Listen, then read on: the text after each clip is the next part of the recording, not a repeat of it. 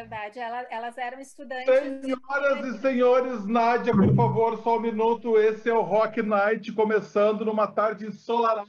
Estou solar aqui, o papo já está há meia hora rolando e isso tudo vai para as gravações. Agora roda a vinheta, é o momento que o Felipe bota aquela vinheta maravilhosa. Hum. Tá, tá.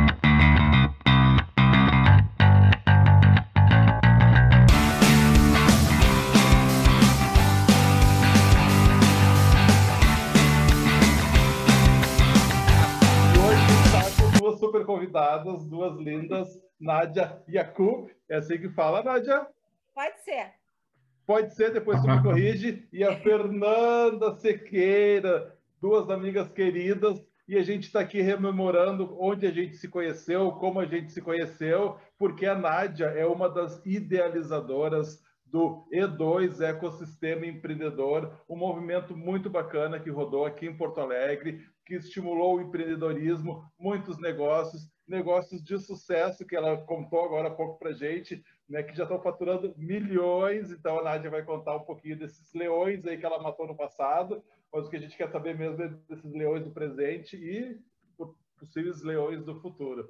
E a Fernanda Sequeira, que é uh, trabalha com projetos de sustentabilidade, mas o principal é que ela é a mãe do Davi né? A primeira coisa que ela me disse assim, eu sou mãe do Davi e isso é maravilhoso, porque o Davi já está sendo criado nesse ambiente de respeito à natureza, de cuidado, mais do que respeito, né, né, Fernanda? É entender que a natureza somos nós e que não existe lá fora, né? Tá tudo aqui dentro. Mas enfim, ela também tem duas startups, ou pelo menos uma startup que trabalha com resíduos da construção civil e ela já vai contar para a gente também uh, sobre isso. E a Ulalá, que trabalha com vivências na natureza. Eu achei muito lindo isso, Fernanda. Já já tu vai contar tudo isso para gente. E a Nádia, né, além de ser uma das idealizadoras, junto com o nosso mestre de cerimônias aqui, Felipe Guedes da Luz B2, e mais uma equipe incrível também, que eles já vão contar para gente ao longo da nossa, da nossa conversa. Ela é também publicitária e ela trabalha na Zep Filmes, uma produtora de filmes, uma produtora de, de conteúdo audiovisual, uma empresa linda aqui de Porto Alegre também, que produz conteúdo para todo o Brasil e para todo mundo. É isso mesmo, Felipe Guedes da Luz? Salve, salve, Cris, é isso mesmo. Não sei o que dizer, prazer inenarrável estar com as meninas aí para essa conversa de hoje. E não sem muitas delongas, vamos, vamos ouvi-las. Nádia, como é que tá? ouvi-las porque eu... eu queria fazer uma, uma adendo. muito bom. Posso complementar? Eu também sou publicitária. Opa! A minha formação também é na publicidade, na comunicação. Tá, então eu quero fazer também uma, uma complementação. Eu também sou mãe, eu sou mãe da Lara e do Gabriel. Nossa, a nossa, as nossas afinidades, né? É, exatamente. e mães. É, a Lara, meus filhos já são adultos, a Lara tem 23 e o Gabriel tem 19. E agora, oh. nesse Nesse ano de pandemia, a Lara voltou. A Lara já estava desde os 18 no exterior, estudando e trabalhando, e agora ela voltou e estamos todos juntos. Então, a gente mata um leão por dia, mas também a gente tem alegrias. Oh, que bonito. Essa semana eu vi um post, um post que dizia assim: se apresente sem dizer o que você faz. Eu achei tão Nossa. bacana, porque há muito tempo eu já venho falando também que eu, assim, na real, eu não faço muita coisa, mas assim, eu sou pai do Bernardo, sou companheiro da Melissa, eu sou filho da Zeleida, filho do Edson. Eu acho que essas coisas representam mais, dizem mais sobre mim do que exatamente o que eu faço ou o que eu é, gosto. Foi mais ou menos essa ideia, assim, de eu ter falado que eu sou mãe do Davi, porque, de certa forma, ele é a prioridade, né, da minha vida. Ele tem 10 anos, então tá numa fase em que super precisa de mim e ele está sendo super meu companheiro também, né, nessa época de pandemia, onde a gente acaba, né, ficando só com, com os nossos familiares e eu, sou eu e ele. Aí tem vários dias que ele não está comigo, aí eu estou completamente só, então é meu grande companheiro, muito importante. Não tem como não dizer, né? Sou mãe do Davi, a prioridade da vida, no fim. É que idade ele tem, Fernanda? Dez. Dez anos. É pré-adolescente, ele tá bem naquela fase, assim, começando com hormônios, assim, a mil. A energia Começando, até assim eu tenho notado que tá ficando assim escurinho, sabe, no, em cima da boca, acho que são os, os micropelos. Oh. Bigode. É, é, o bigodinho. essa época agora da vida é uma mudança muito grande, né? É. Que a gente Isso. enxerga neles. É quando realmente a gente vê que o tempo passa. É quando nossos filhos crescem e mudam de fase, né? Uh, sobre, é. sobre matar um leão por dia, eu é, isso que o Cris falou agora de dizer que eu sou filho de tal e tal, eu isso eu acho que é uma coisa que me acompanha muito, talvez por isso eu seja, eu acho uma me acho uma natural killer, né? Porque meu, eu sou filha de imigrantes libaneses. O meu pai nasceu, meu pai nasceu no Líbano e veio para cá adulto. A minha mãe nasceu aqui, mas eles eram primos irmãos. E o meu pai conta, né? Contava com oito anos que ele já tinha arma para se proteger. Ele morava no meio das montanhas no Líbano, né? Então, isso sim é tu já matar um leão por dia, literalmente, né? Tinha arma para se proteger dos bichos, tinha arma para se proteger, enfim, de saqueadores, o que fosse que tivesse lá no meio da, das montanhas. Então, eu acho que isso da gente ser filho de alguém imprime uma identidade na gente pela vida toda porque eu sou também, além de ser a Nádia, eu sou a turca, eu sou a libanesa, né? Eu sou a pão dura. E como é que fala o teu sobrenome? Como é que fala teu sobrenome? Eu fa... A gente fala Jacob. Jacob.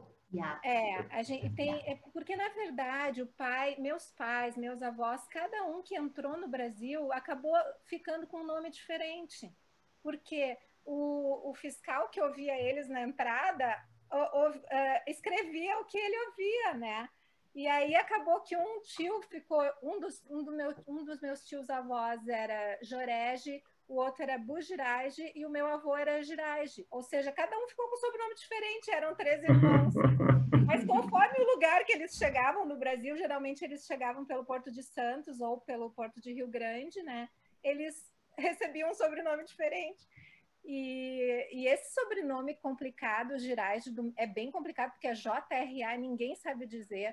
Toda vez que eu vou fazer um exame, alguma coisa que me chamam assim, Nádia, eu fico esperando que vai vir, não vem. Nádia, e daí eu já levanto e vou, porque eu sei que a pessoa não vai conseguir mais dizer nada, entendeu? Ou seja, essa é minha história de, de, de, herança de sobrenome. Mas essa coisa de sobrenome, tu sabe que meu sobrenome é um sobrenome super simples, né? O meu último é Sequeira. S-E Queira. Tipo, eu, eu, respondo para as pessoas, como é que é teu nome? Fernanda Sequeira. Pode ter certeza que por mais alto e claro que eu fale, eles botam cerqueira, siqueira, siqueira na maioria das vezes, cerqueira, e, gente, tipo, é super... aí eu já falo Fernanda Sequeira, C-S-E Queira, sabe? Mesmo assim, então o sobrenome é uma coisa bem complicada. Sim, é verdade. Mas eu acho também que a, a, gente mata um leão por dia em tudo que é setor da nossa vida, né? Não tem um, não tem um setor que não tem um leãozinho, nem às vezes uns menores, outros maiores, né? A As vida é. Fica com os leões e cria eles por um tempo. Isso, isso aí que dias... tu falou, desculpa, Fernanda, mas isso Imagina. que tu falou é bem o que a gente fala, eu e o Felipe sempre. Porque se a gente mudar a palavra leão para problema, quem trabalha com criatividade e inovação sempre recomenda abrace o problema, tenha uma relação amorosa com esse problema, entenda ele com profundidade. Né? Uhum. Então, se a gente trocar o leão por problema, acho que é isso. A gente tem que abraçar esse leãozinho, tem que alimentar talvez ele, mas tem que entender esse leão para poder em algum momento ir lá e matar o dito cojo, pobrezinho. Uh, só fazendo assim um disclaimer aqui, né, Felipe? Depois tu bota nenhum animal foi sacrificado para fazer esse podcast. A gente ama Esse, os leões. Esses dias, eu vi, esses dias eu vi uma foto muito boa, era um meme, assim, uma, uma menina abraçada num monstro, assim, horroroso. Daí dizia assim, eu e os meus monstros, eu criando os meus é. monstros. Tipo assim, é os problemas, é a mesma coisa. Ela tirando foto, assim, acho que fazendo uma selfie, sei lá. Então, no momento que a gente reconhece e aceita, acho que fica mais fácil, né, de lidar com eles, com os leões, com os problemas. Eu acho que para mim, muitos leões, talvez em vez de problemas, são os medos que a gente tem, né? A gente, a gente uh, tem alguns medos que se transformam em coisas tão grandes que às vezes acabam nos atrapalhando, né? E nos uh, uh, brecando de alguma forma no nosso caminho. Então, para mim, leões não são só problemas. uh, são uh, muitas vezes alguns medos grandes que a gente tem acabam interferindo na vida da gente, né?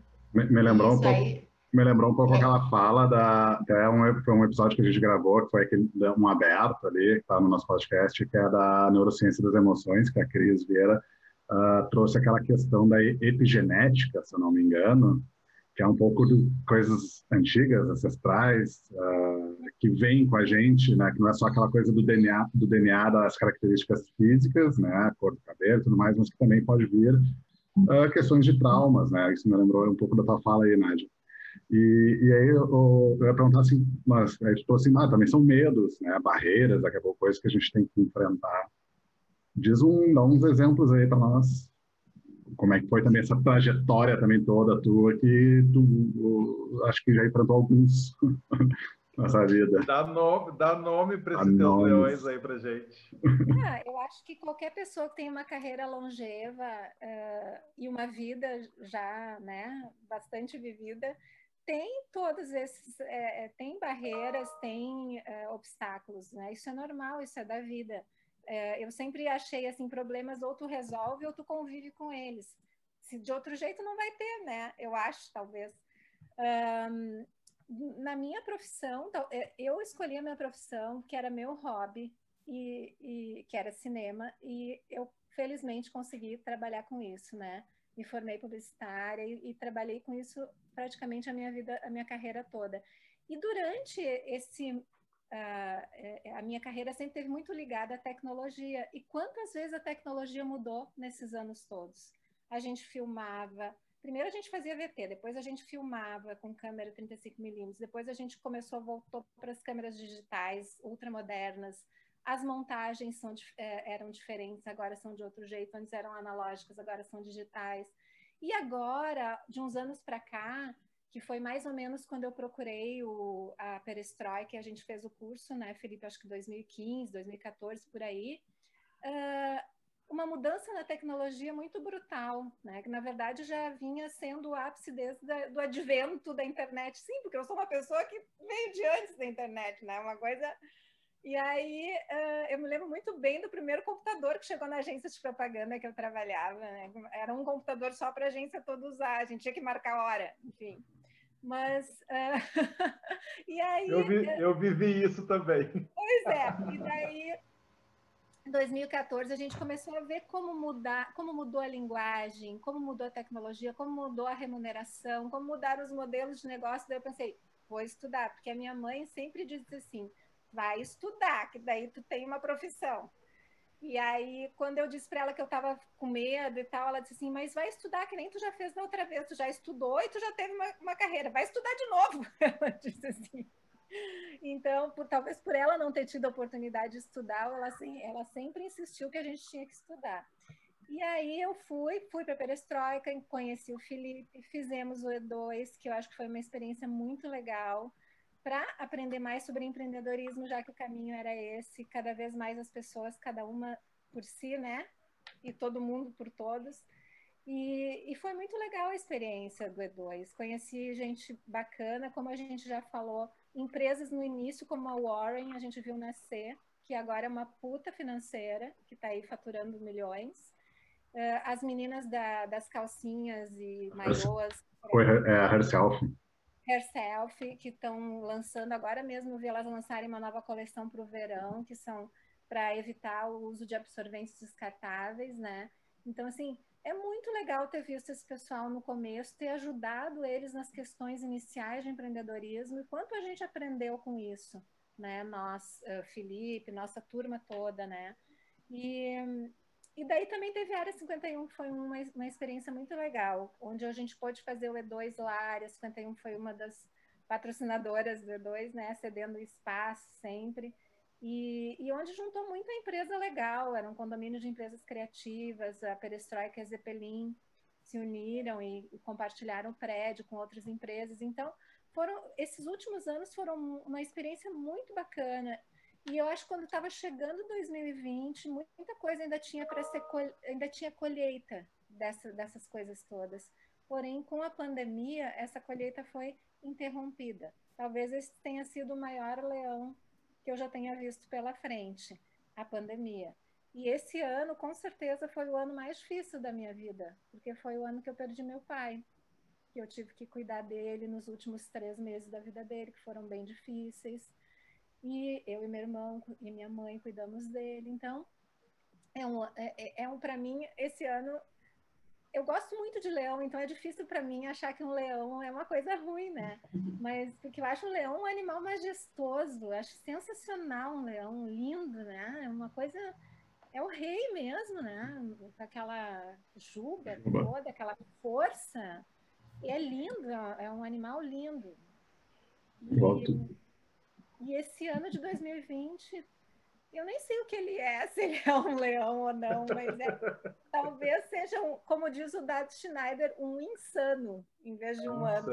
É. Ele foi um insano. Eu acho que é uma boa, é uma boa uh, descrição do que, que foi esse ano. Mas a gente está aí, a gente está vivendo, teve, teve momentos muito difíceis e a gente tem que passar por isso. E felizmente a gente tem uns aos outros e a gente pode dividir os assuntos. Essas conversas do Rock Night para mim têm sido muito legais, dividir isso com vocês e ouvir as opiniões de vocês sobre esses leões todos que andam por aí, que às vezes são assustadores, às vezes não. Às vezes acho que são desafiadores, eu acho que isso até é bom, né? E eu falo muitas vezes, né? Só quero ver como vai ficar esse podcast. Quem não, quem consegue falar sem dizer né, né? Né? É difícil, né? Nádia, depois, depois eu quero que no tweet tu explique para nós o que, que é o E2, tá? Porque daqui a pouco tem muita gente nos ouvindo e não sabe o que, que é o E2, o que, que foi o E2. E, então, assim, você ou o Felipe depois nos expliquem direitinho.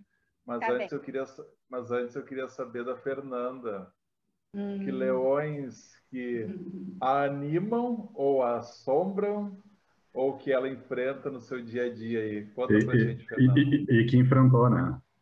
Ou que enfrentou. Ah, eu já enfrentei muitos leões, acho que como todo mundo, né? Acho que faz parte da vida enfrentar leões. A vida é um enfrentamento, né? Seguido. Mas assim como a Nádia, eu, eu admiro muito o animal o leão e acho que nele, assim, a gente vê que tem força, que tem uma enfim, carrega muitos símbolos, né? E eu, como uma leonina, bem leonina, adoro leão, sou fã. E eu acho que um desafio meu, assim, pessoal, uh, também era recuperar um pouco do meu leonismo, sabe? Então, eu acho que eu estou num momento agora de enfrentar essa coisa de me impor como leão. Ó, o barulho. Tá muito alto. Não, pode chocar.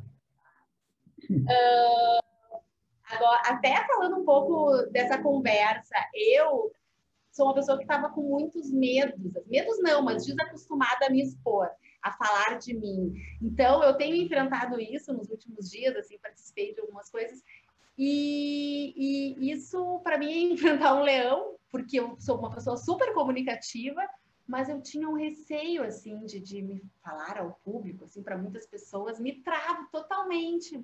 Então, um belo de um exemplo de um enfrentamento de leão.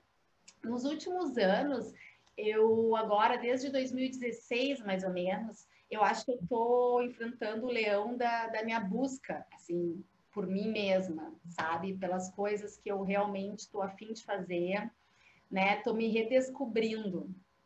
Então, esse é um leão, assim, o mais importante que eu tenho enfrentado e, e até de botar esses projetos aí na rua, uh, nos quais eu acredito, né, que são ligados à sustentabilidade, à natureza, à importância dela. Sempre fui assim uma apaixonada por, por, por estar na natureza. Eu faço alguns esportes radicais e cresci nesse ambiente, indo para fazendas, assim, no meio do mato, enfim. E, mas durante muito tempo, eu acho que o falando de mim assim muito muito pessoal isso, gente. Não, né? Uh, durante eu muito tô, tempo. Eu, eu tô adorando. Durante muito tempo, eu acho que eu fiquei assim fazendo coisas muito para os outros, né? E aí trabalhei, eu fiquei cuidando dos outros, trabalhei com meu pai alguns anos até 2016, fora da minha área, né, que era a publicidade. E e aí eu trabalhei num restaurante. justamente para ficar ao lado dele, ajudar ele, sabe? Porque ele estava com alguns problemas assim de saúde, enfim. E, e aí, antes disso, tinha sido mãe, aí fiquei, né, o Davi pequeno, fiquei muito cuidando dele. E aí, em 2016, acabou tudo. Na verdade, foi um pouco depois. Ah, enfim, tem tantos leões, gente. Mas eu acho que esse leão da gente uh, descobrir o que nos faz feliz, tá? Essa é a minha busca. E além de, de descobrir o que, que faz sentido para mim, é ajudar as pessoas a viver coisas felizes também, aonde elas Uh, por exemplo, esse projeto uh, de ajudar as pessoas a levar, a conectar com a natureza, viver essas experiências, uh, isso faz as pessoas felizes, né? Então, proporcionar essas vivências é ajudar as pessoas a se reconectarem consigo mesmas, né? Então, esse é o grande leão. Eu acho que tem tudo a ver com esse momento atual. Acho que está rolando essa onda das pessoas se darem contas de muitas coisas, né? De, de, por exemplo, estarem mais perto da família e reconhecerem, né, da importância que isso faz na, no crescimento dos filhos, por exemplo, estar presente. E também muita gente acabou perdendo né, familiares uh, pela Covid, muita gente né, morreu. Então, muita gente se dando conta por que, que eu não fiz diferente, não estive mais próximo.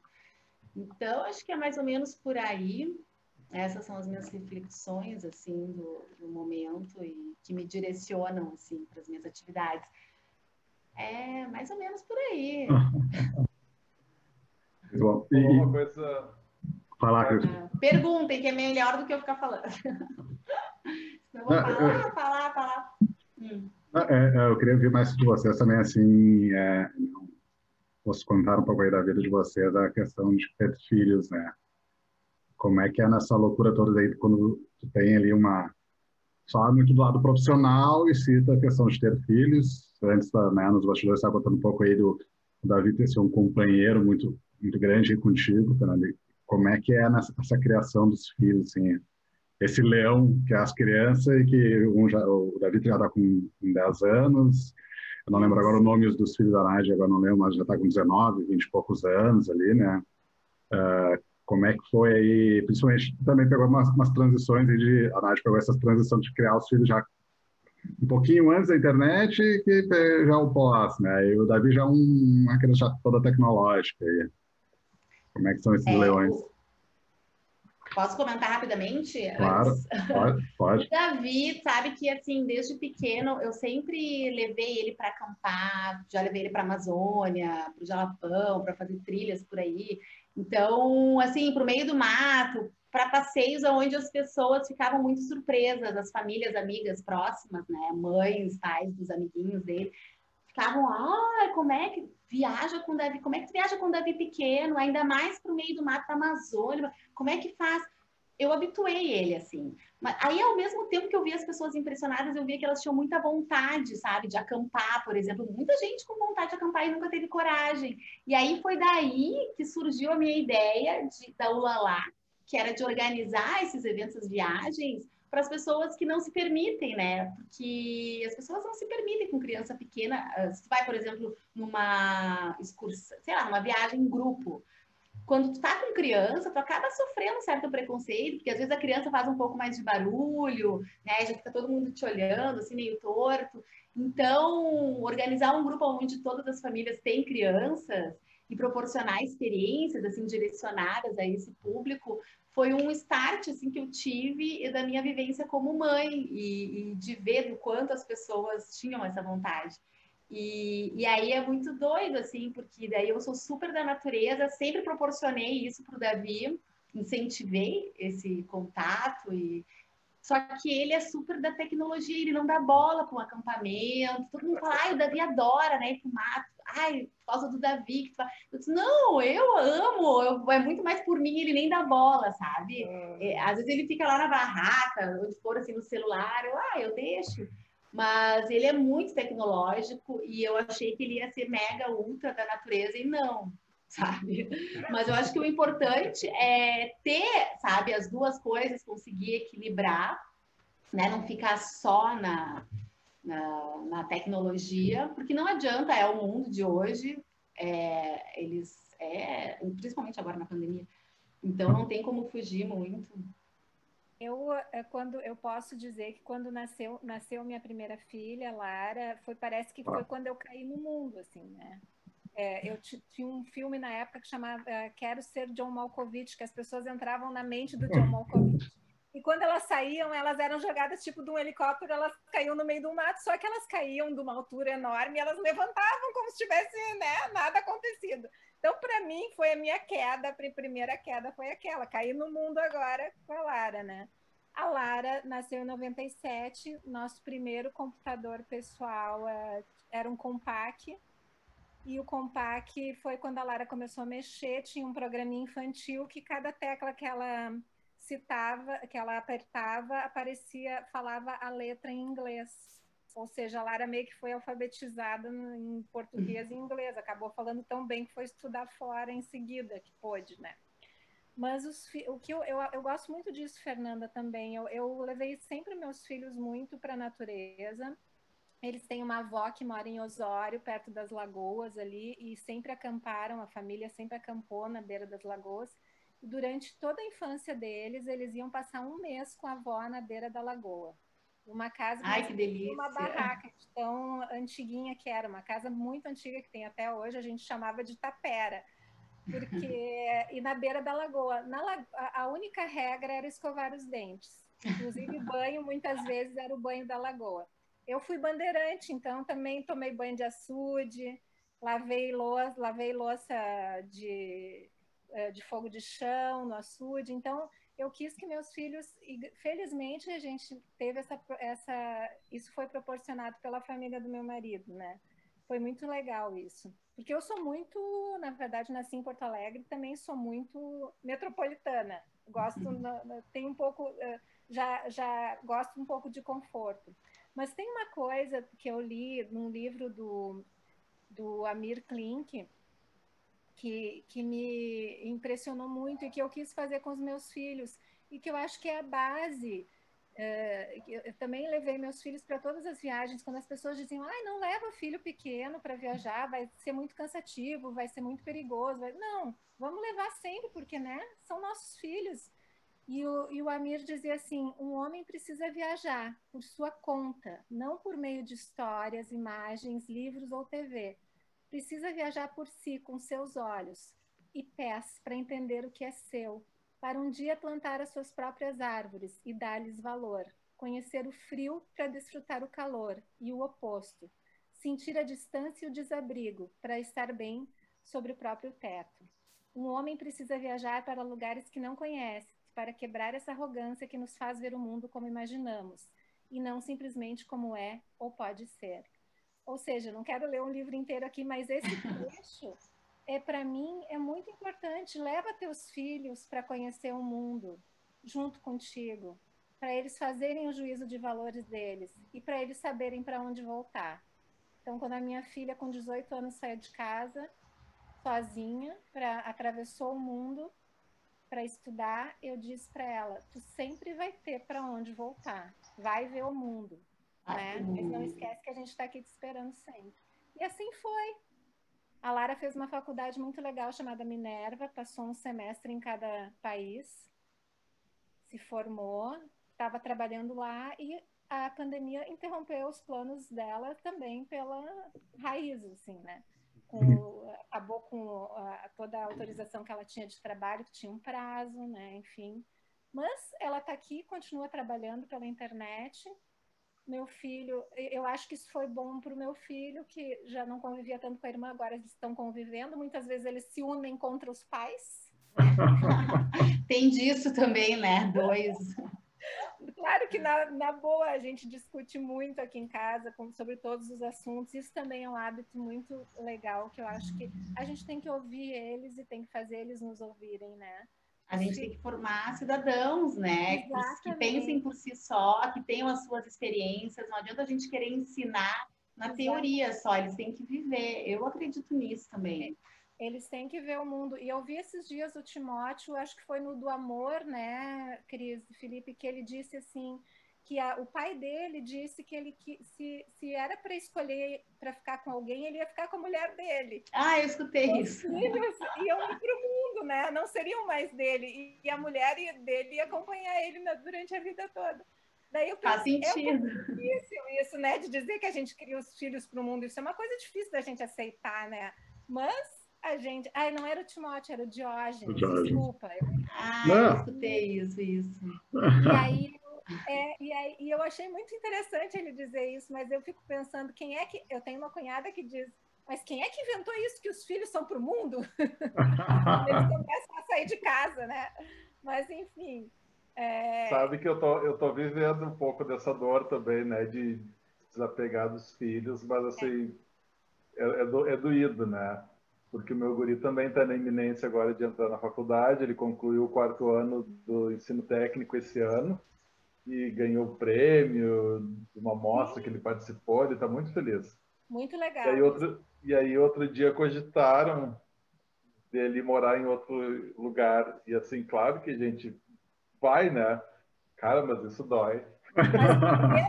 claro! Gente mas o, céu. É, mas não vamos muito longe. Só de, só de pensar. É, mas não vamos muito longe. Eu, o meu tem 10 anos, né? E ele sempre foi um grude comigo, né? Assim, sempre eu era preferida do que o, né? Muito mais ele estava assim, era grude comigo do que o pai dele. E aí, de um tempo para cá, ele, uh, principalmente depois que nós nos separamos, que foi uh, início do ano passado, ele sabe que ele prefere ficar na casa do pai. E ele fica perguntando, ai, vamos ligar pro pai, eu quero ir para lá, não sei o quê. Agora eu já me acostumei, sabe? Mas assim, principalmente agora na campanha, que o Marcos estava trabalhando bastante, então eu pude ficar muito com ele. E como ele sofreu, sabe? E aí, alguns dias eu fiquei chateada com ele, mas ao mesmo tempo é o pai dele também, não preciso, né? Tem uma fase que eles se, né, se identificam mais com o pai, e eu acho que isso é saudável, é ótimo, mas já me doeu também, sabe? Ai, poxa, não, eu, não gosta de ficar comigo. Eu disse, felizmente, o Gabriel era mais caseiro, ficou com a gente, né? Mas o, o Gabriel agora tem quase 20 anos, o Gabriel tem namorado, o Gabriel já passou numa seleção para estágio, então daqui a pouco o Gabriel Vai. também tá voando por aí, né? Já tá voando por aí, não voou mais por causa da pandemia, senão já estava mais voando ainda. E aí, e, e a gente, eu e o meu marido, a gente tem que, né? Reaprender a viver sem estar disponível só para os filhos né, na nossa vida pessoal. Essa coisa dos filhos, quando também quando eles nasceram, a gente vê o que, que realmente é importante na vida. Então tem coisas que de trabalho, muitas vezes que estressavam a gente muito e a gente pensa, a gente pensava assim, eu pensava, é só trabalho, né? Sim. Sim. Filho é. é outra coisa, é outro departamento. Mas eu, é, é uma experiência indescritível. Eu acho que todo mundo que puder ter essa experiência é como ter uma, a plenitude sobre a Terra do que do que tu é. pode todas as tuas possibilidades é não se tu não tiver filho eu respeito uh, também uh, as decisões mas eu acho que a possibilidade testar todas as possibilidades enquanto tu caminha sobre a Terra e ter filhos é uma delas é um aprendizado constante, né? É, tem uma frase que diz de céu e inferno, né? Ser mãe, ah, ser mãe é padecer no paraíso. Eu acho que é mais ou menos isso, né? Céu e inferno tem as preocupações, que a gente se preocupa demais, mas ao mesmo tempo tem as alegrias. Até falando sobre o, o, um pouco do tema, assim, da, da, que a gente comentou do Léo por dia, é, qual era o leão por dia que tu né, batalhava pelo, né, no, teu dia a dia ali, como empreendedora, estudante né, do trabalho, como pessoa, uh, né, como mulher, e aí tu vira mãe e muda. Muda teu, tudo. Teu leão por dia é para meio que olhar para aquele ser humano, né?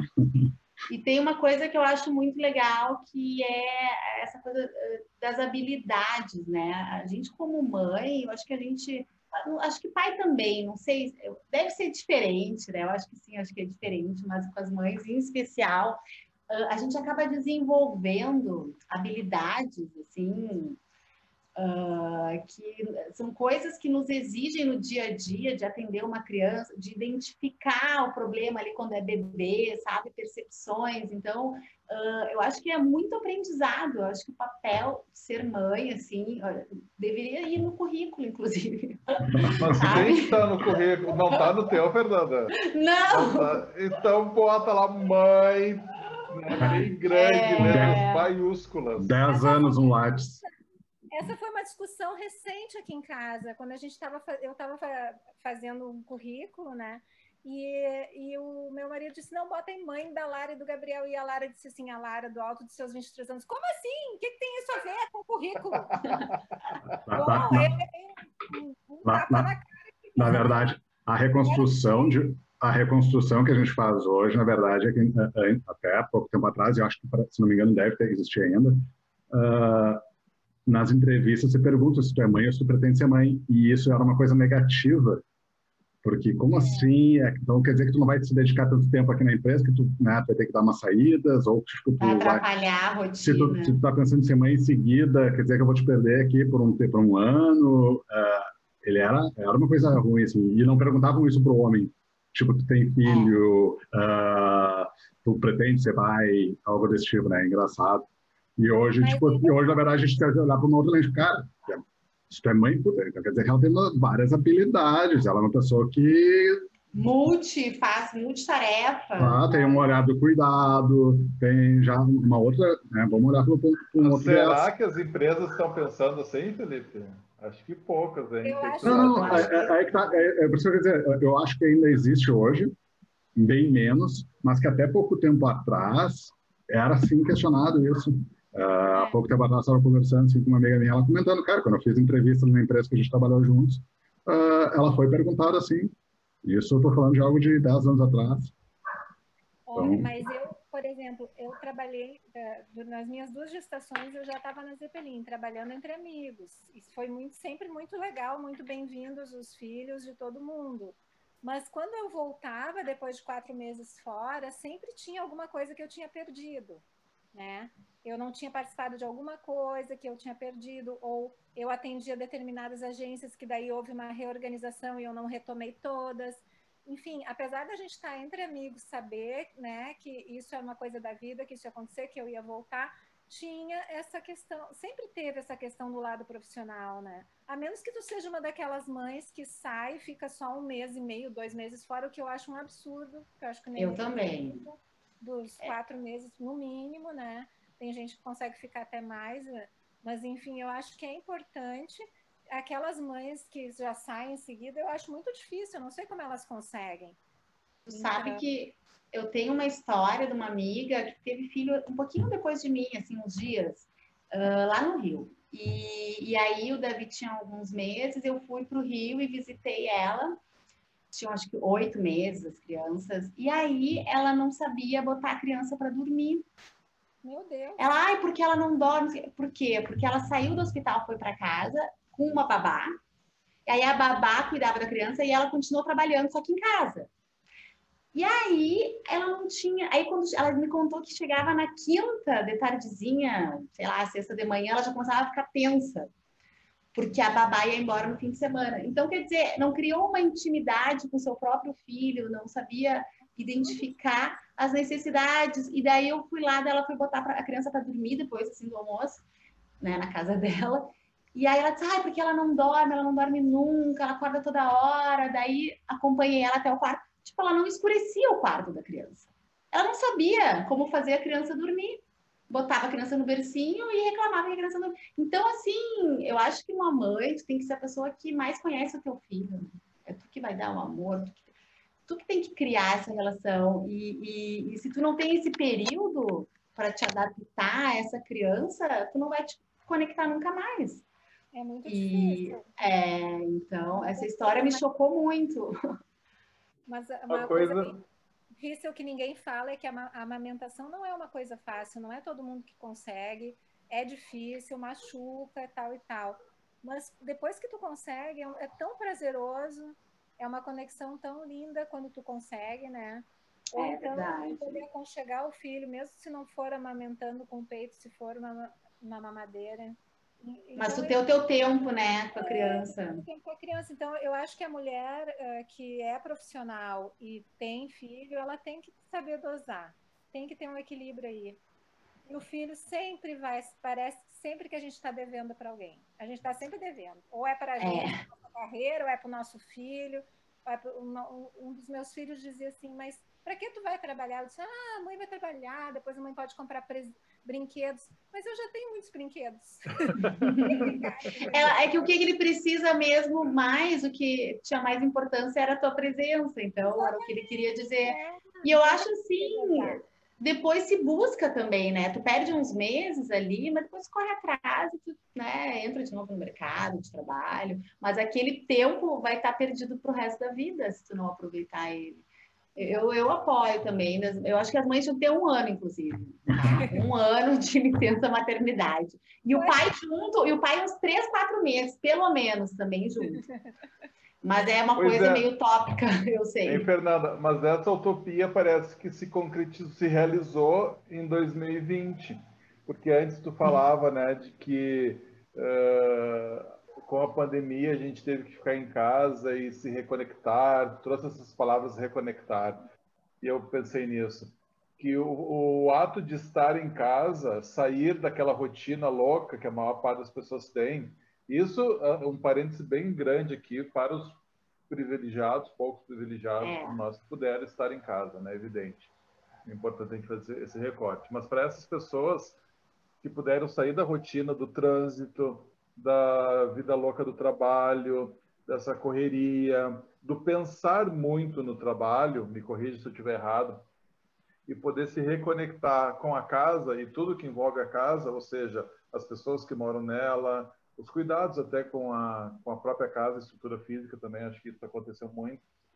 Isso meio que se aproxima dessa, dessa utopia que tu citou. É, mas eu, eu acho que a, a... Fala. De poder estar com as pessoas, de poder estar com os filhos, de poder entender de fato os seus problemas, anseios, necessidades. É, de poder enxergar, por exemplo, acompanhar as aulas no começo da pandemia. Agora eu não acompanho as aulas do Davi, mas no começo eu estava ali junto, né? Acompanhando a aula e e aí tu começa a ver até as dificuldades do teu filho, né? Porque ele indo para o colégio, tu não tá acompanhando. Tá, tu acompanha sim. O, né? o caderninho. É, não, tu vai lá nas reuniões e tal, tu dá uma olhada de vez em quando no caderno, agora acompanhar e escutar a aula, eu escuto a aula, né, do Davi, ele tá na aula, eu tô escutando os temas abordados, aí a, a relação entre os colegas, o que dizem um para o outro, aí, sabe, é um monte de, de detalhezinhos, assim, que, que são importantes muitas vezes para uma conversa para te ter com teu filho sobre alguma coisa que rolou ali que tu não achou legal, e aí tu tem essa oportunidade então, eu acho que também, ao mesmo tempo que a gente teve essa, essa, esse privilégio de poder ficar em casa, trabalhando, também teve um outro lado de muito trabalho, né? Muita gente acabou trabalhando muito mais tempo e, e, e, se embananou totalmente com tarefas da casa, cuidado dos filhos, aula dos filhos, o seu próprio trabalho, e aí né, fazer comida, nananana, então também gerou muita confusão. Então tem esses dois lados, mas eu acho que o mais importante foi esse de poder enxergar, né? O que que tá rolando mesmo ali uh, com teu filho, porque o meu, por exemplo, ele saía de casa de manhã cedo e voltava no meio da tarde, quando não tinha atividades essas, daí até às cinco, né? O horário do colégio dele até às três, três e meia. Então, mais uma chegava às cinco. É muito tempo longe, né? Então, é, será que a gente será que a gente vai se habituar ao velho à velha rotina? É. distante das pessoas? Porque eu também eu, eu, eu saía de casa sem ver meu filho ou via ele indo na van às sete horas da manhã e a gente chegava todo mundo junto oito da noite aquela coisa de comer e cansado e dormir. Então a gente se via duas três horas por dia quatro talvez e agora a gente está juntinho o tempo todo. Delícia, né? Mas olha, Mais ou menos. Porque de vez em é. quando eu tenho que ir lá no quarto dele e ficar na volta dele lá também. Porque como ele também é da tecnologia, Fernando, fica lá o dia inteiro, assim, né? ou namorando, ou conversando, ou jogando. Por isso que então, tu tá com medo. Com ele. É por isso que tu tá com medo do lance da ideia da hipótese de ele via... ir morar em outro Viajar. lugar para estudar. É minha Mas... carência, velho. Aí eu vou lá, encosto dele e fico lá com ele, só olhando ele. Assim. Diga, Nádia. Mas eu acho que eles vão, eles vão, a gente vai gostar também, né? Porque a gente gostava de sair, sair com eles, eles saírem com a turma deles. Então eu acho que quando a, a rotina, sim, ela tem seu lado bom, seu lado ruim. A rotina como era antes tinha o seu lado bom e seu lado ruim, né? Eu acho que esse é um tipo de um equilíbrio que a gente vai conseguir depois ou não.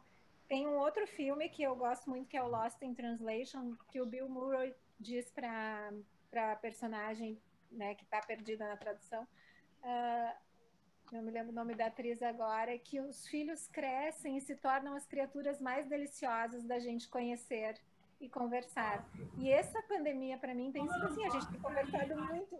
Eles são criaturas deliciosas para mim, ouvir e, e, falar. Então, eu tenho aproveitado muito esses momentos, mas eu sei que assim que, te, que puder, vai todo mundo sair voando por aí. Assim que eles tiverem uma oportunidade, que nem o filho do Cristiano, é só esperar é, um momento. Isso é certo que os filhos, é porque é a vida deles que eles estão construindo, né? É difícil da gente aceitar, Cris, é muito difícil. Ele, é, ele, ele é, um, ele é um, um, um leãozinho que tu tá criando. Que, é. é. o leão que tu te, é o leão que tu te abraça e que tu não quer soltar. É, tu... Isso é verdade. Não, não que nós somos leoas, né? As mães Sim. que são super protetoras. Então, leoas. É que eu não quero, não é que eu não queira soltar, né? Eu tenho plena consciência do que está por vir, mas é interno aqui, por é enquanto dolorido. está interno, é dolorido. É, é, é, o, é o dor, a dor que tu tem que aceitar. Mas eu é, acho eu acho que uma Mas dor eu... pior ainda é, é, o teu filho não, não, não querer ir para o mundo, querer ficar embaixo da tua asa para sempre. Isso sim é um problema. Né? O Pedro, o Pedro é Demon, o Pedro Demon, autor, acho que ele é um pedagogo, alguma coisa relacionada à pesquisa, ele é um, é um cientista. E ele fala muito isso.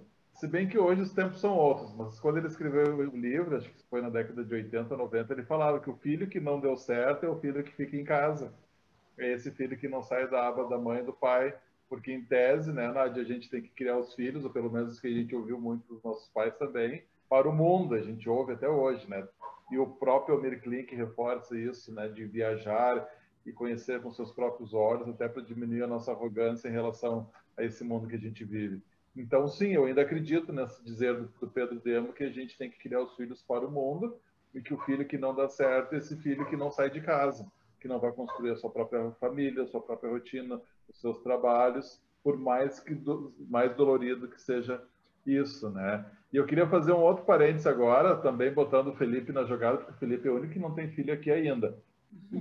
E ainda? Que, ainda, é ainda porque, assim, não sei, eu acho que ele já me manifestou em alguma, algum momento que tem, tem, agora ele vai confirmar isso para a gente ou não, se ele vai querer tá ter filho ou não, né? Mas, enfim, ele tem uma parceira, tem, tem, tem, tem todo, tem toda a estrutura para isso. Circo né? tá armado. Tem todo, é, o circo tá armado. Tem todo o alvará. É. Mas o que eu quero dizer é que a gente tem leões que depois que a gente tem filho, esses leões se tornam os gatinhos de nada, na é verdade? Verdade. E a gente dá verdade. tanta importância àqueles leões. Eu tenho. Cara, Acorda para a vida, vai ter filho.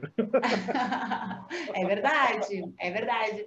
Não, eu lembrei de um outro leão aqui que é bem que a gente enfrenta assim, um desafio nosso uh, que eu enfrento pelo menos é saber lidar com as frustrações dele, porque a gente tem uma tendência a não querer, né, que eles sofram, que eles tenham frustrações e, e aí, esse momento complicado, ele quer atender, ele né, tá incomodado, queria estar com os amigos dele, não, não pode.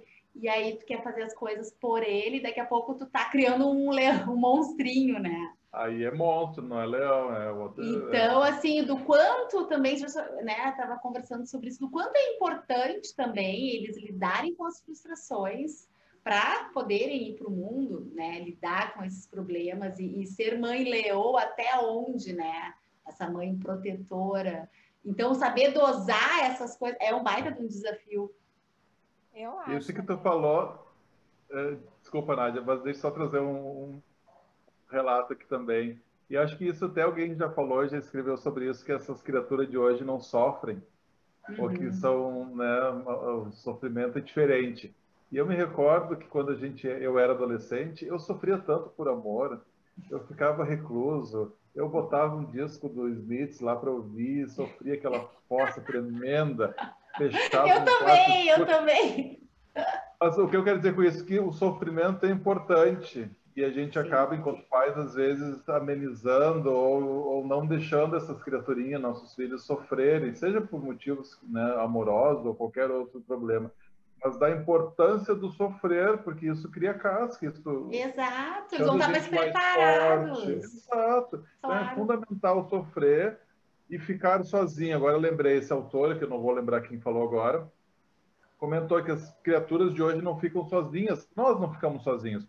No momento que a gente se sente solitário, a gente entra para dentro disso aqui e ali dentro está um monte de gente legal e a gente conversa, coisa e tal. E, a, e, a, e, e, o problema é essas gerações mais novas, né, que vieram depois da internet, porque elas não sabem o que é solidão. Estão sempre conectadas. Estão sempre conectados e essa solidão é importante também para criar essa casca, né? Que é ficar e, lá. Para a gente ter contato com os nossos sentimentos, né? Porque isso é também. reconhecer, conseguir reconhecer, ter o tempo para elaborar ah, eu era muito assim também, como eu ficava no quarto escutando as músicas, assim, chorando, discutia, chorava, curtia, curtia uma pós. Eu acho que eles, eles não têm... sabem que é isso. Mas eu acho que eles têm, só que é do jeito deles, é outro jeito, mas eles continuam tendo. Será? Não, o meu não teve ainda conectados sempre, eu, eu, eu tenho, às vezes eu tenho a tendência a achar que eles estão mais sozinhos do que nós éramos. Uhum. Se nós procurávamos, nós tínhamos a turma e nós tínhamos que ter o contato físico, porque nós não tínhamos outra opção. Só Sim. que tu estar conectado não é a mesma coisa, tu estar não. conectado pela tecnologia ou tu estar conectado pela pele, né? É diferente. Então, ah, ah. tem ganhos, perdas é. e ganhos durante todos esses esses leões que a gente encontra tem perdas e tem ganhos. A gente Sempre tem que saber dosar.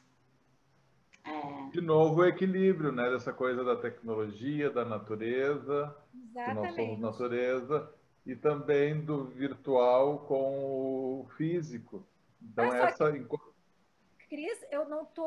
Eu, nós, o Felipe não tinha que dar uma declaração para nós aí?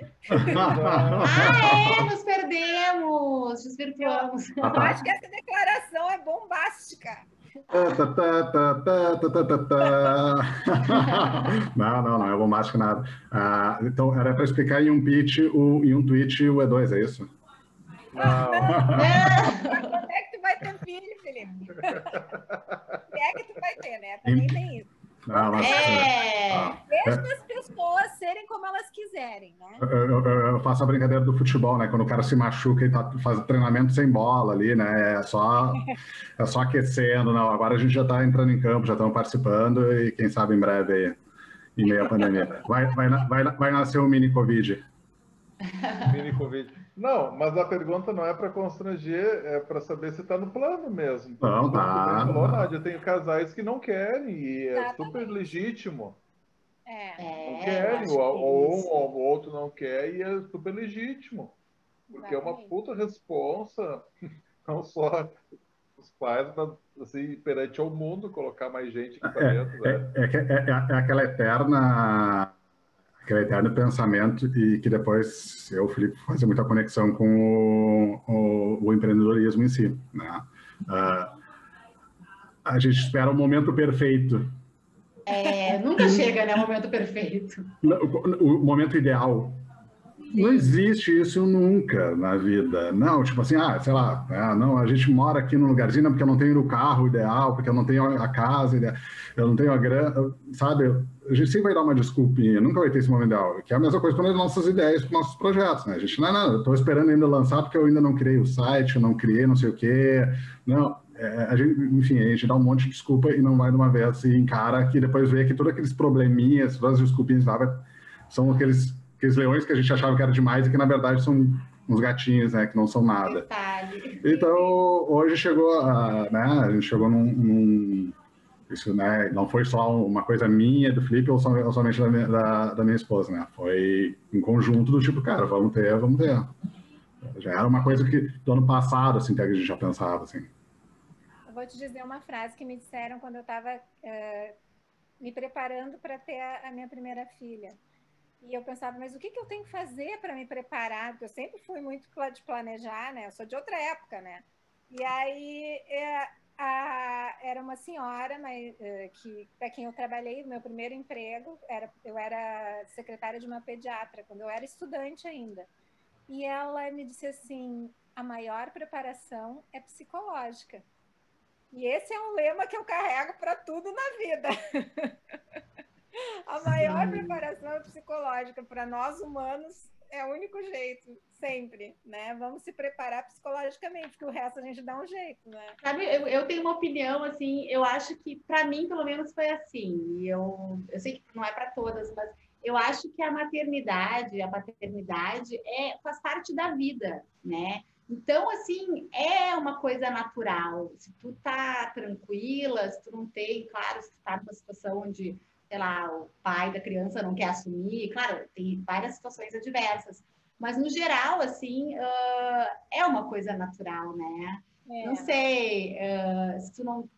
Não sei, para mim foi assim. Eu também tive uma experiência, eu morei fora, e aí cuidei de criança em Londres, cuidei de várias crianças, eu amava adorava, eu sempre quis muito ser mãe. Então eu já tinha tido essa experiência e, e, foi uma coisa muito natural. E aí eu acho que é bem isso. Quando eu fui mãe, eu namorava, morava junto já e sempre quis ser mãe. Aí a gente deu uma relaxada, assim, ai, se rolar, rolou, mas nunca pensou que ia rolar, né? Assim, era uma coisa que eu queria muito, mas não achei que eu ia ser mãe já, assim. E aí foi um tremendo susto, e, e, e, quando nasceu foi super natural e eu, sei lá, eu acho que, que é da nossa natureza isso. Então, eu, eu acho que todo mundo teria que experimentar. Todo mundo tinha que ser mãe, tinha que ser pai, mas respeito muito quem tem a decisão de não, de eu, não eu. Acho acho também que é da nossa natureza, mas nós somos os animais que têm consciência, então por isso a psicologia é importante. É, por isso que eu digo, se tu tá com tudo certo a princípio, se, se o pai, a mãe querem, se tem uma estrutura mínima, né? Uh, é um amor que brota, né? Tu já está racionalizado demais, viu, Fernanda? Ah? Foi de estrutura mínima aí, pai e mãe.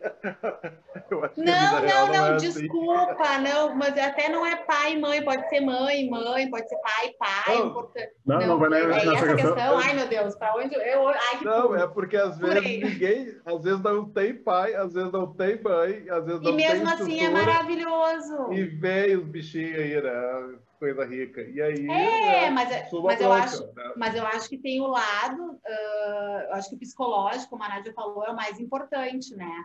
Porque também, de que, que adianta tu pôr filho no mundo e tá, tu até ter amor, mas e tu não cuidar dessa vida que né, tu trouxe ao mundo? Já, o mundo já é tão complicado, aí daqui a pouco tu vai ter um ser aí sei lá, com problemas e vai trazer um problema para o mundo. Não sei, tem, é uma responsabilidade, né? É uma decisão que tem que ter muito cuidado.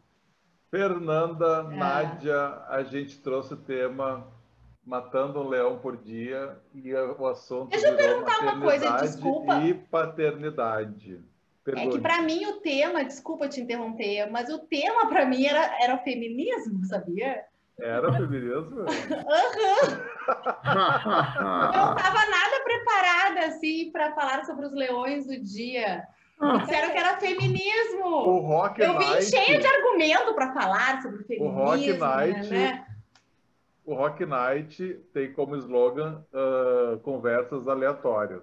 E assim é no nosso domingo de noite também. A gente, claro, tem um tema, mas daí a gente conta com a aleatoriedade de cada um e cada uma que participa para trazer os seus insights. E a lógica, mais do que a aleatoriedade, é a conversa. Então a gente falou de aventura, falou de, de vida e natureza, mas sempre teve os filhos como nosso grande leão, e não esse leão ruim, mas assim o leão que a gente alimenta, que a gente cuida, que é majestoso, né, Nádia, que tem uma juba linda, Né? Tomara que meu filho tenha, não puxa o pai. Oi? Que a gente manda para o mundo. De que preferência. A gente manda pro mundo que os pais perdem a juba para criar esses leões, né? Então, tem disso. E que maravilhoso que foi, Fernanda. Então, foi maravilhoso, quiser... eu não estou reclamando. Eu sei, mas daqui a pouco então a gente já deixa aqui marcado ah, eu... para falar de feminismo. Ah, agora eu quero falar de feminismo. Isso, e vocês tragam todas as, as bandeiras dos sutiãs aí. Eu tô aqui com as bandeiras aqui do lado, tava esperando o um momento. Eu, eu tô com as armas. é, não, mas é, até comentando, mas eu lembro que eu, no, no primeiro convite que eu fiz para a Fernanda foi assim, de nós falarmos do um pouco do feminismo, da questão do empreendedorismo, da, da, mulher, enfim, e aí nisso a gente conversando, eu queria assim, uh, é, pô, a gente vai estar totalmente enviesado para um lugar, vamos falar que pô, a mulher tem vários leões que ela, que ela batalha todo dia, né, não só o feminismo, mas tem outros, não estou diminuindo nenhum... E que daqui a pouco, daí foi até uma coisa que acho que conversei contigo, Fernando, depois, eu até uh, eu lembro de ter falado, não, vai ser um leão por dia, porque a mulher tem várias batalhas todos os dias, tipo, como mulher. E, e, que leões são esses, né? E que daqui a pouco poderia vir, ser, vir a questão do feminismo, sem problema nenhum, como o Chris trouxe, né? O Rock Night, a gente são conversas aleatórias que vai transitando por vários caminhos e que a gente começa com uma coisa e não sabe onde é que vai terminar.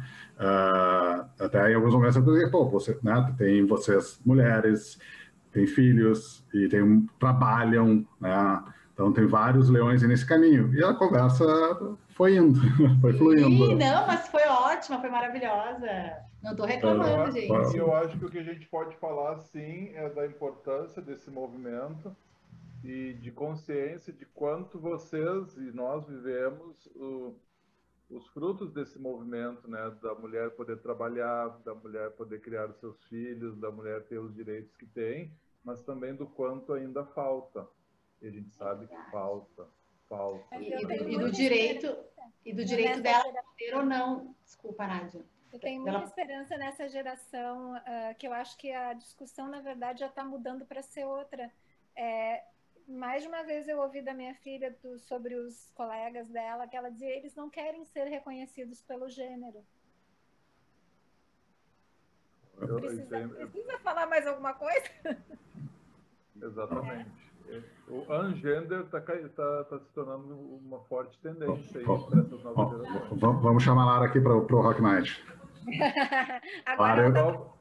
E prova disso, Nádia, que várias seções de roupas, por exemplo, várias lojas já não tem mais masculino e feminino. Exatamente. Porque a gente tem que exercer essa liberdade de poder vestir o que quiser, por exemplo, e de interpretar múltiplos papéis, talvez e que está muito presente nessa gurizada, nessas novas gerações aí.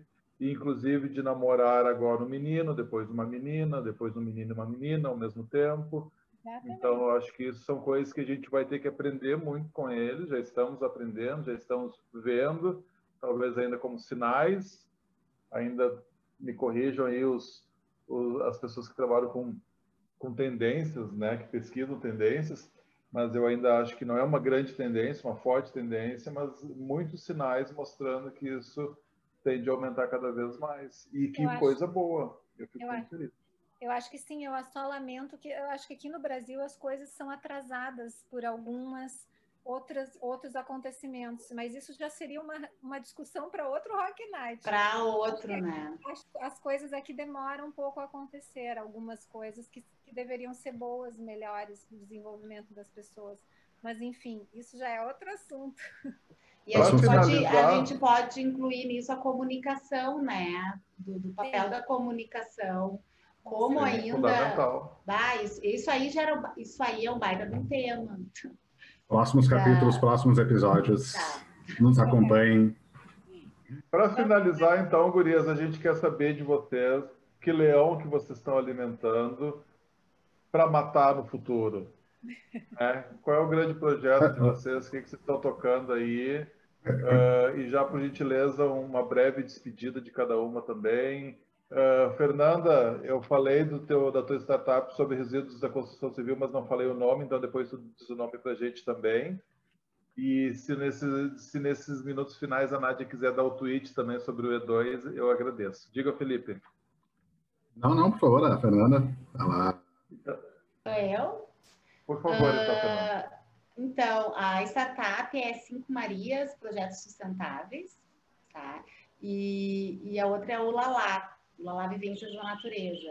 Então, o leão que eu estou alimentando neste momento, não sei se é nesse sentido, mas eu estou alimentando o leão, ai, das coisas boas e positivas do mundo, assim, tentando valorizar ao máximo esse é, eu acho que o mundo está precisando de pessoas melhores, né? Então eu estou tentando da minha forma, assim, fazer o meu melhor como indivíduo e incentivar outras a isso, né? Outras pessoas, tentando fazer a minha parte e me tornar uma pessoa melhor. Eu acho que, assim, eu não tenho muito o que falar.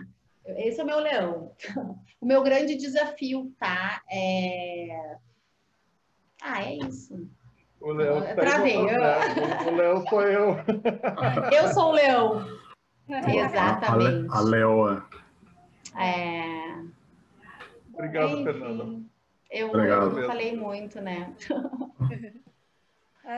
uh, Para resgatar, então, a, a pergunta, o E2 era um coletivo que proporcionava experiências de cocriação e geração de ideias e soluções para os empreendedores que nos procuravam, geralmente empreendedores em início de, de, de jornada. A gente criava e facilitava uh, eventos de ideação. Foi muito legal, acho que tanto a gente ajudou quanto a gente aprendeu. E, e o que eu gostei muito, como eu já falei, foi a, o network que a gente fez, as pessoas que a gente conheceu inclusive esse espaço que eu estou aqui conversando agora com vocês, né? Primeiro veio o Felipe, depois veio o Cris e agora a Fernanda, que, que já é muito legal, né? Saber que e a gente esteve tão próxima, né, Fernanda? Algumas vezes a gente deve até ter se encontrado nas funções. Sim, tu não me era estranha, tu não me era é, estranha. Então, esse mundo é muito pequeno para a gente não fazer conexões. Uhum. Uma das coisas, talvez, que eu mais uh, uh, seja o meu grande leão é justamente essa transição, porque o mercado da comunicação mudou muito. Eu, eu gosto, sempre gostei de desafios, e agora eu estou vivendo um período que a pandemia proporcionou, que ainda veio mais dificuldades nessa área que, uh, que eu transito, e o meu desafio é encontrar algo que me uh, estimule, me deixe tão feliz como a publicidade sempre me deixou, como a produção de filmes sempre me deixou, como o cinema sempre me deixou feliz. Mas tem muitas coisas que eu estou descobrindo agora. Andei fazendo umas outras experiências também de ensino. Uh, essas conversas com o Rock Night têm sido muito legais. As experiências com o E2 foram legais. Então, essas experiências que eu venho experimentando a partir desses anos, desses últimos anos, são um leão que, na verdade, é um leão que está indo junto comigo, caminhando. E que eu estou domesticando. Ou ele está me domesticando, ou eu estou domesticando ele. Daqui a pouco nós vamos, vamos chegar a uma, uma, uma solução. Ou nós vamos passear livre pela savana da África, ou nós vamos ou eu vou enjaular ele, alguma coisa vai acontecer. Eu acho que tu tá co-criando com esse leão, viu? Eu a acho. do E2, eu acho que tu tá no E2 com, com os teus leões. Eu acho, eu acho. Em vez de Olha... eu vou contar leões agora. Eu, eu acho que eu não falei o suficiente, quero complementar, então, minha fala, dei uma...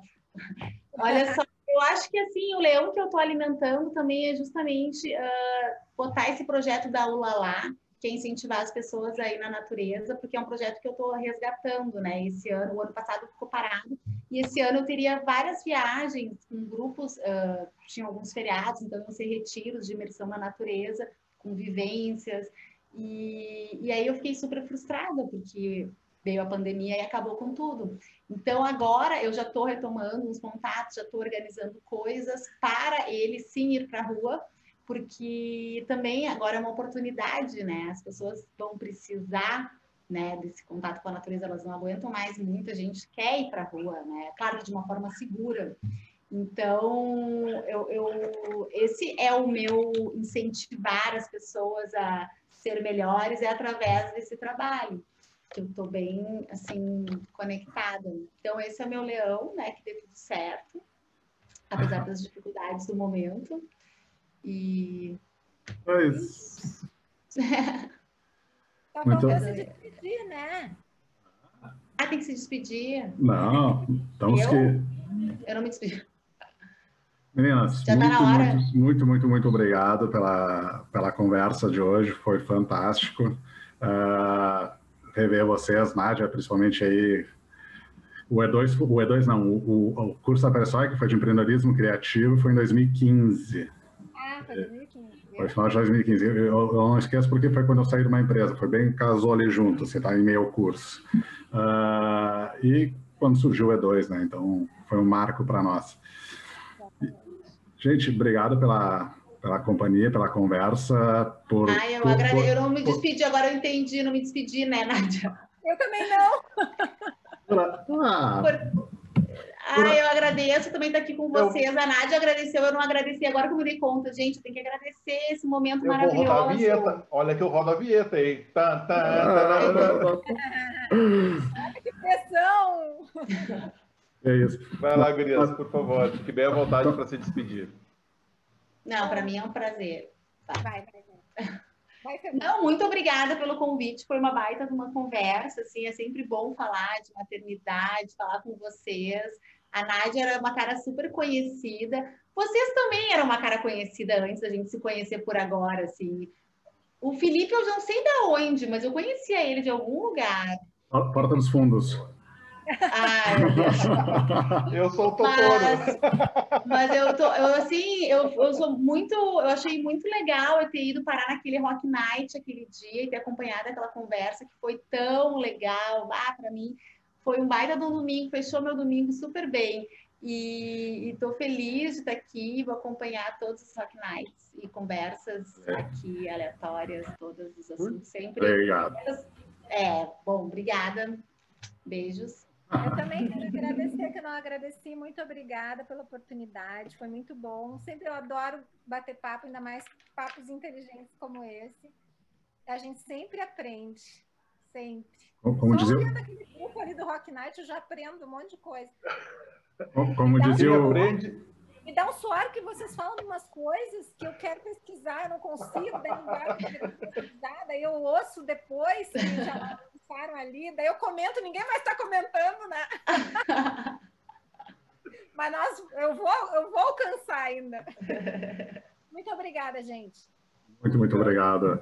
É, como dizia o Serginho Grosso, é vida inteligente na madrugada. Não, é vida, vida inteligente no Rock Night. Uh, meninas, muito obrigado por abrir os leões que vocês enfrentam, enfrentaram e vem enfrentando e vão enfrentar ainda. Uh, foi muito prazeroso, a gente ficou aí quase mais de uma hora aí conversando e foi muito delicioso participar dessa conversa. Cris, obrigado pela companhia por mais um Rock Night juntos. Um beijão para vocês. Quer dar teu tchau, Cris? Sim, obrigado Nádia, obrigado Fernando, obrigado Felipe. Turma, esse foi o Rock Night, nosso podcast, conversas aleatórias. A gente também está lá no Instagram, RN Conversas. Também tem nos é, rn. Conversas. Ponto conversas, arroba rn.conversas. E ali a gente publica os links para a gente conversar nos domingos de noite, quando a gente tem um encontro aberto, presencial, presencial no Zoom, para a gente trocar ideia e falar das aleatoriedades da vida, nossos medos, angústias, mas também nossas alegrias e felicidades de viver nesse mundo tão maluco. De novo, Nádia, Fernanda, nós é que aprendemos muito com vocês hoje, uh, com as experiências de vocês, com a riqueza da vida, uh, das origens, das aventuras, de tudo que a gente pôde conversar hoje aqui. E já fica aí engatilhado essa nossa nova conversa, aí sim sobre o movimento feminista ou sobre o feminismo. Tchau, turma, um prazer, muito obrigado. Oh, Até obrigado. o próximo programa.